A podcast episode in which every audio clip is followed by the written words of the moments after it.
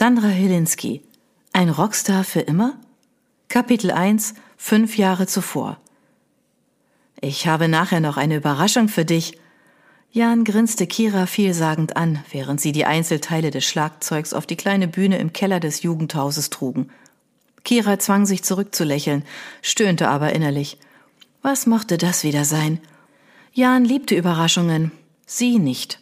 Das letzte Mal, als er sie überrascht hatte, waren sie kurz darauf in einer verqualmten Kellerbar gelandet, in der ein Kumpel von Jan sein erstes Konzert gegeben hatte. Gott sei Dank auch sein letztes. Es war grauenhaft gewesen. Sie stellte die schwere Basstrommel auf dem Bühnenboden ab und strich sich die hellbraunen Haarsträhnen aus dem verschwitzten Gesicht. Es war schon jetzt unerträglich heiß hier drinnen. Die schwere, abgestandene Luft raubte ihr den Atem und ließ ihre Kontaktlinsen austrocknen. Mit Wehmut dachte sie an ihr gemütliches Zimmer zu Hause. Dort wartete ein Stapel Chemiebücher auf dem Schreibtisch darauf, dass sie endlich Zeit zum Lernen fand. Diesmal mussten es mindestens 14 Punkte in der Klausur werden, sonst konnte sie ihren Einserschnitt im Abi vergessen. Stattdessen war sie hier und vertrödelte ihre Zeit. Sie richtete sich auf und sah sich um.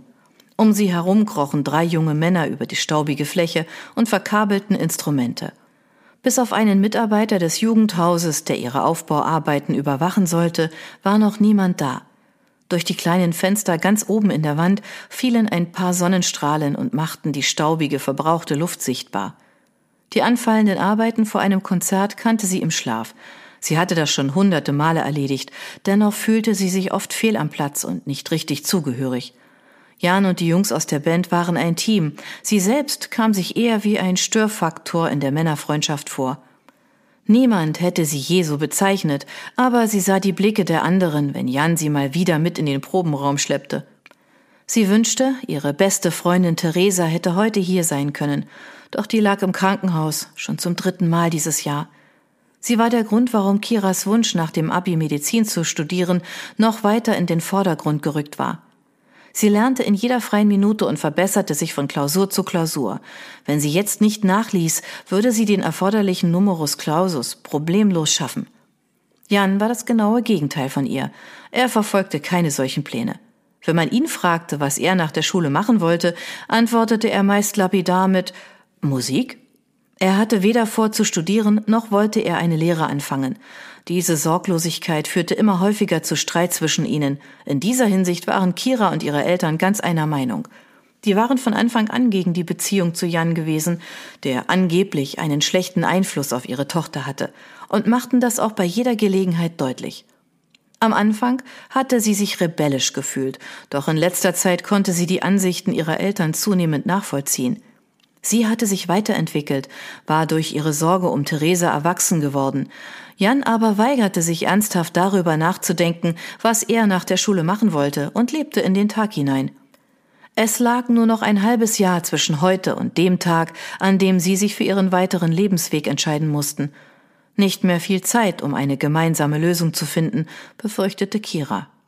Jan ließ den Ständer, den er getragen hatte, achtlos fallen und sprang von der Bühne, um sich mit dem Typ vom Jugendhaus, der ihn zu sich winkte, zu unterhalten. Kira betrachtete ihren Freund nachdenklich. Er zündete sich eine Kippe an und wippte beim Reden auf den Fußballen vor und zurück. Sein rauhes Lachen erfüllte den ganzen Raum.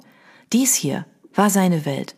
Er war Musiker mit Leib und Seele und konnte sich nicht vorstellen, je etwas anderes zu machen. Sein Plan war es, mit seiner Musik groß rauszukommen. Er war eben ein Träumer, ein Optimist. Sie hingegen hatte früh erfahren, wie unfair das Leben sein konnte. Zwei Mädchen kamen herein. Sie sahen Jan und kicherten, als er ihnen zuwinkte. Soweit Kira wusste, waren die beiden aus der Elften, also zwei Jahrgänge unter ihr. Vermutlich arbeiteten sie heute Abend hier. Sie sah Jan mit den Augen der Mädchen, mit seinen verstrubbelten blonden Haaren, der schlachsigen Statur und seinen blauen Augen wirkte er gleichermaßen anziehend und frech. Sein selbstsicheres Auftreten verlieh ihm zusätzliche Attraktivität. Das war ihr schon bei ihrer allerersten Begegnung vor vier Jahren aufgefallen. Endgültig verliebt hatte sie sich nach einem Konzert seiner Band.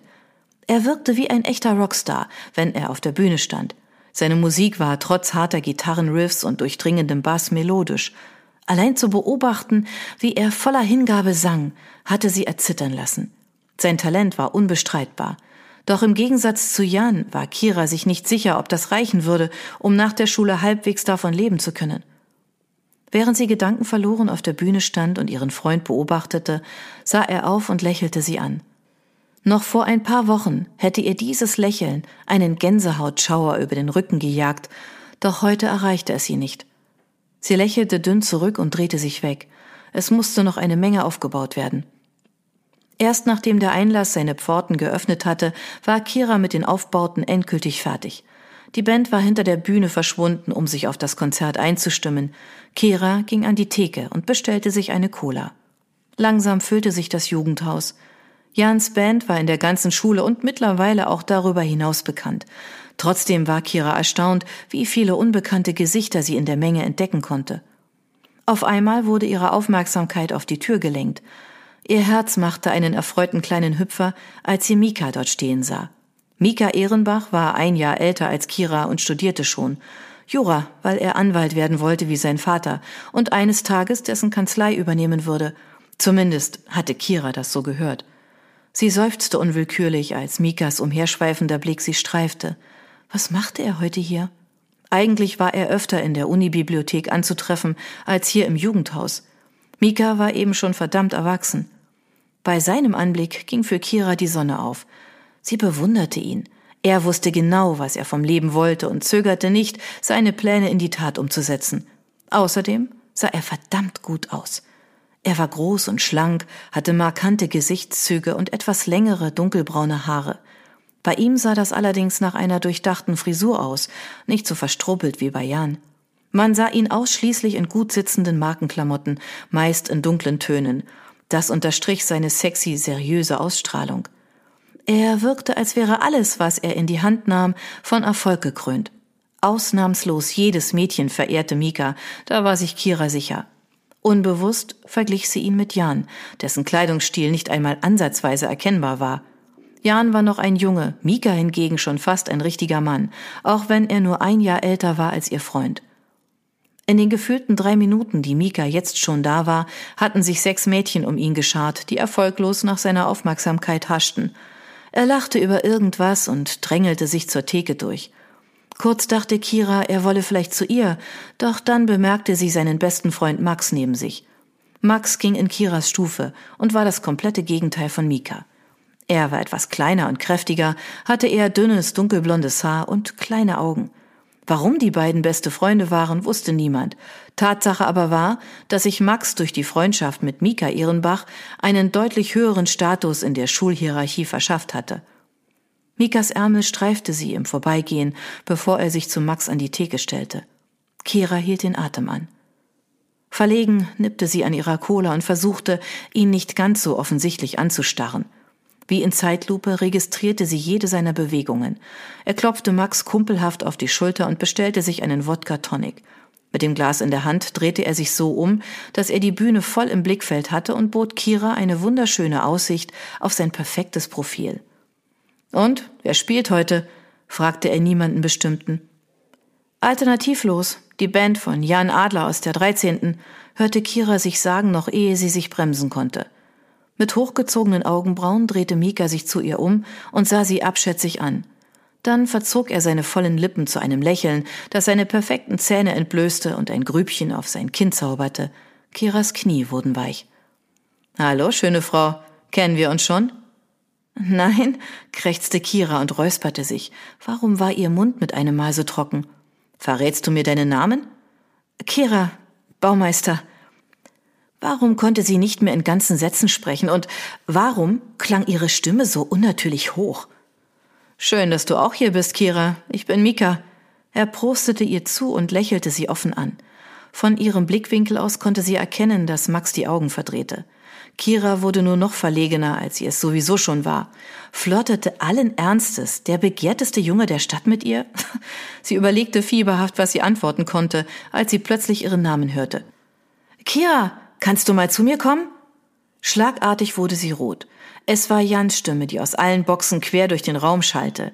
Ihr kam es vor, als würden sich alle Augen im Raum auf sie richten und sehen, wie sie mit Mika flirtete. Die meisten hier wussten, dass sie Jans Freundin war, bis auf Mika. Doch auch der bekam es in eben diesem Moment mit, denn Max flüsterte ihm etwas ins Ohr und sah bedeutungsvoll zwischen Kira und Jan hin und her. Ehe es noch peinlicher werden konnte, schnappte sich Kira ihr Glas und schlenderte betont gelangweilt in Richtung Bühne. Sie musste kein schlechtes Gewissen haben, beruhigte sie sich selbst. Sie hatte nur mit Mika geredet. Eigentlich noch nicht einmal das. Ihr war ja nichts Geistreiches eingefallen. Es war also gar nichts passiert. Dennoch legte sie sich in Gedanken schon mal eine Erklärung zurecht, während sie zum Seiteneingang ging, der hinter die Bühne führte. Jan hatte nichts davon mitbekommen, was eben vorgefallen war oder nicht vorgefallen war. Er wirkte glücklich und aufgekratzt wie immer vor einem Konzert. Seine Augen blitzten und er vibrierte förmlich vor Aufregung. Das Konzert fängt gleich an, empfing er sie und zog sie kurzerhand hinter die Tür in den schmalen Gang hinein. Vorher zeige ich dir aber noch meine Überraschung. Du sollst sie als erste sehen, schließlich ist sie für dich. Und mit diesen Worten krempelte er den Ärmel seines Langarm-Shirts ein Stück nach oben und präsentierte ihr stolz ein neues Tattoo auf seinem Unterarm. Kira konnte nicht gleich erkennen, was es darstellen sollte. Sie starrte nur verständnislos darauf. Es ist ein Herz, ein anatomisches, nicht so ein kitschiges, half er ihr auf die Sprünge, weil du doch Medizin studieren wirst.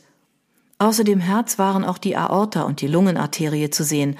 Aus der Aorta flossen die Worte My Love und aus der Arterie My Life. Er zeigte auf die Arterie. Mein Leben ist wie dieses Blut. Dann tippte er auf die Aorta. Deine Liebe ist für mich der Sauerstoff, durch den ich erst lebensfähig bin. Kira wusste nicht, was sie dazu sagen sollte. Das Herz war in ockerfarbenen Linien mit allen Blutgefäßen und Muskeln skizziert und unheimlich hässlich. Es wirkte mehr wie ein Bild aus einem Lehrbuch als wie das Tattoo eines Rockstars. Sie brachte mit Mühe ein Toll hervor, bevor sie ihn ansah. Er wirkte so glücklich, so stolz, da konnte sie ihn doch jetzt nicht mit ihrer wahren Meinung verletzen. Dass er verrückt sein musste, sich so ein hässliches Bild an so eine deutlich sichtbare Stelle seines Körpers stechen zu lassen. Dass sie so etwas nie gewollt hätte. Dass sie Tattoos nicht mal leiden konnte doch ihr war klar, dass er es für sie gemacht hatte, um ihr seine Liebe zu zeigen. Außerdem war direkt vor dem Konzert ein ungünstiger Zeitpunkt, einen Streit vom Zaun zu brechen, also spielte sie weiter die Begeisterte. Er verlangte von ihr sogar das Bild anzufassen, obwohl ihm die Berührung wehtun musste. Die Haut um das Herz herum war stark gerötet, alt konnte das Tattoo noch nicht sein. Es fühlte sich an wie ein verbranntes Stück Erde, ganz heiß und trocken. Sie schluckte. Sie wollte nicht, dass er so etwas für sie tat, so etwas Unumkehrbares, nicht, wenn sie in der Zwischenzeit mit einem anderen Jungen flirtete. Das hatte er nicht verdient. Als sie ihm wieder in die Augen sah, seine Freude und seine Aufregung erblickte, wurde ihr bewusst, dass sie längst eine Entscheidung getroffen hatte. Sie konnte nicht länger so tun, als wäre alles in Ordnung zwischen ihnen. Sie musste das beenden. Und zwar nicht, weil ihre Eltern es so wollten, sondern weil sie selbst einsah, dass Jan ihrem Leben nicht gut tat.